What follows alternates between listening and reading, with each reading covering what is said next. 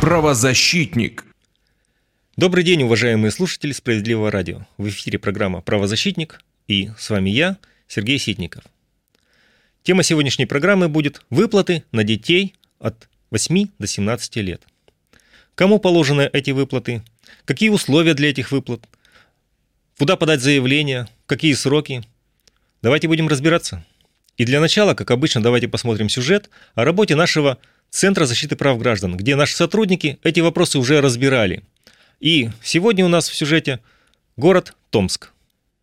Соколовы в Томской области многодетные родители. Они узнали, что им положена новая ежемесячная выплата от государства на детей от 8 до 17 лет. Супруги подали документы в пенсионный фонд, но каково же было их удивление, когда чиновники прислали отказ, да еще и по причине высокого дохода семьи. Соколовы решили добиться справедливости и обратились в Центр защиты прав граждан. Выяснилось, что в 2021 году супруг, как молодой специалист, получил от работодателя выплату в 300 тысяч рублей на улучшение жилищных условий. Из-за этого, по расчетам пенсионного фонда, доход семьи якобы резко вырос. Однако наши юристы пояснили, что субсидия не может быть учтена как доход семьи. Они порекомендовали в качестве доказательства направить в ПФР копию соглашения о предоставлении этой выплаты от руководства предприятия. Супруги так и сделали, а после этого заново оформили заявление на пособие. Вскоре они с радостью сообщили, сообщили в Центр защиты, что благодаря их помощи семье назначили ежемесячную выплату на двух детей свыше шести с половиной тысяч рублей на каждого.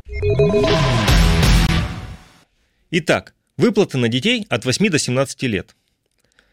На эти выплаты имеют право рассчитывать семьи, дети и родители которых являются гражданами Российской Федерации, проживают в России постоянно и являются малообеспеченными. Что это значит?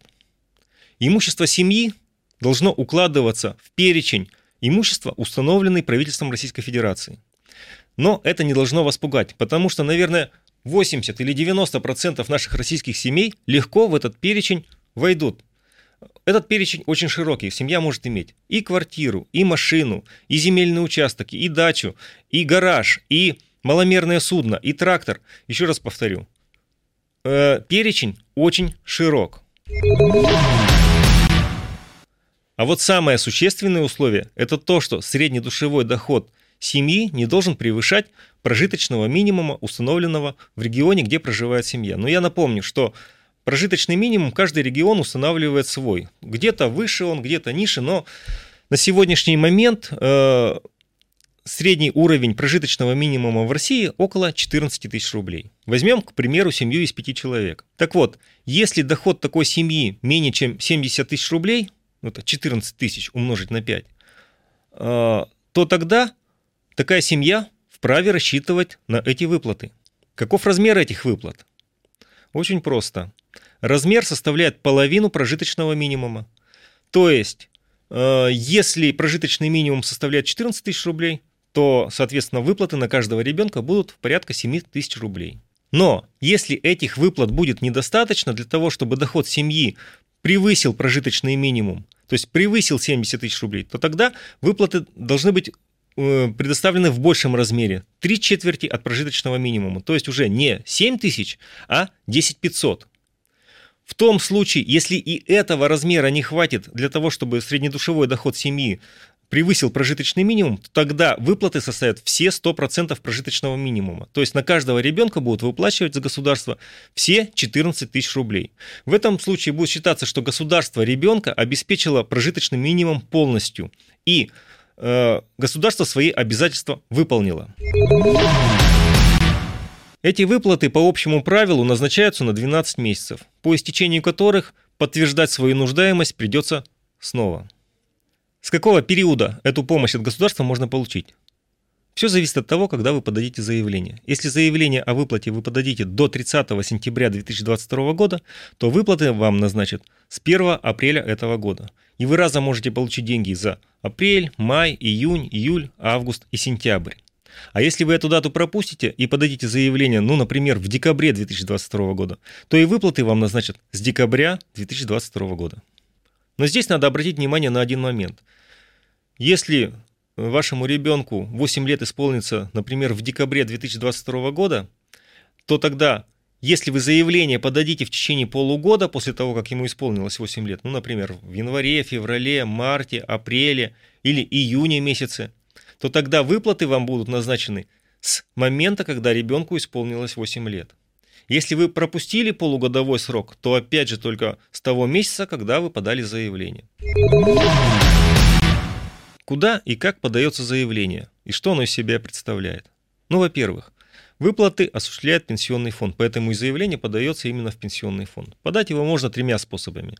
Через сайт госуслуг, например, в электронном виде, обратившись к специалисту в МФЦ и заполнив там заявление, либо уже непосредственно э, лично придя в пенсионный фонд. Само заявление представляет из себя анкету, в которой заявитель отвечает на стандартные поставленные вопросы о составе членов семьи, о месте работы, о доходе, а если он не работает, по каким причинам он не работает, ну и так далее, и так далее. Там достаточно все просто и понятно. В большинстве случаев Никаких документов, кроме заявления, подавать не надо. Пенсионный фонд сам сделает все необходимые запросы во все инстанции и проверит и состав вашего имущества, и ваш доход, и определит, соответствует ли условиям для выплат ваша семья. Но в некоторых случаях документы вы должны будете предоставить. Это тогда, когда пенсионный фонд ну, по объективным причинам запросить эти документы и получить эти документы не сможет. Ну, например, ну, один из членов вашей семьи, например, служит в армии. Эти документы пенсионный фонд ну никаким образом получить не сможет. Эти документы вы должны будете предоставить сами. С этим мы разобрались. А теперь давайте э, вернемся к доходу семьи. Дело в том, что доход семьи определяется не на текущую дату, когда заявитель подает заявление, а берется расчетный период 12 месяцев, которые предшествовали подаче заявления, но еще и вычитается 4 месяца. Сейчас я объясню, что это значит. Э, например, вы подаете заявление в сентябре 2022 года. Тогда расчетным периодом будет период с мая 2021 года по апрель 2022 года. Май, июнь, июль и август 2022 года в расчет не берутся. Почему? Потому что пенсионный фонд запрашивает данные о ваших доходах, о, ваших, э, о вашем имуществе в различных органах. И в базах этих органов вот эти цифры, они уже должны быть сформированы. Поэтому и берется такой вот отдаленный расчетный период. Если говорить о доходе семьи, какой еще момент очень важный? Совершеннолетние члены семьи не должны быть тунеядцами. То есть они должны иметь доход в расчетный период. Либо иметь уважительные причины, почему они этого дохода не имеют. Ну, уважительные причины могут быть разные. Э, например, один из родителей осуществляет уход за малолетним ребенком до трех лет и дохода не имеет, и это будет уважительная причина. Беременность женщины, которая не имела доход в расчетный период, это тоже является уважительной причиной. Э, отсутствие работы и статус безработного в этот расчетный период, это тоже является э, уважительной причиной. Э, полный список уважительных причин вы можете прочитать на нашем сайте справедливо.центр э, в инструкции в разделе «Антисанкции». А теперь давайте представим такую ситуацию. Семья вроде бы не является малообеспеченной, но вдруг один из членов семьи потерял работу, и доход семьи резко сократился. Законодатель учел и этот случай.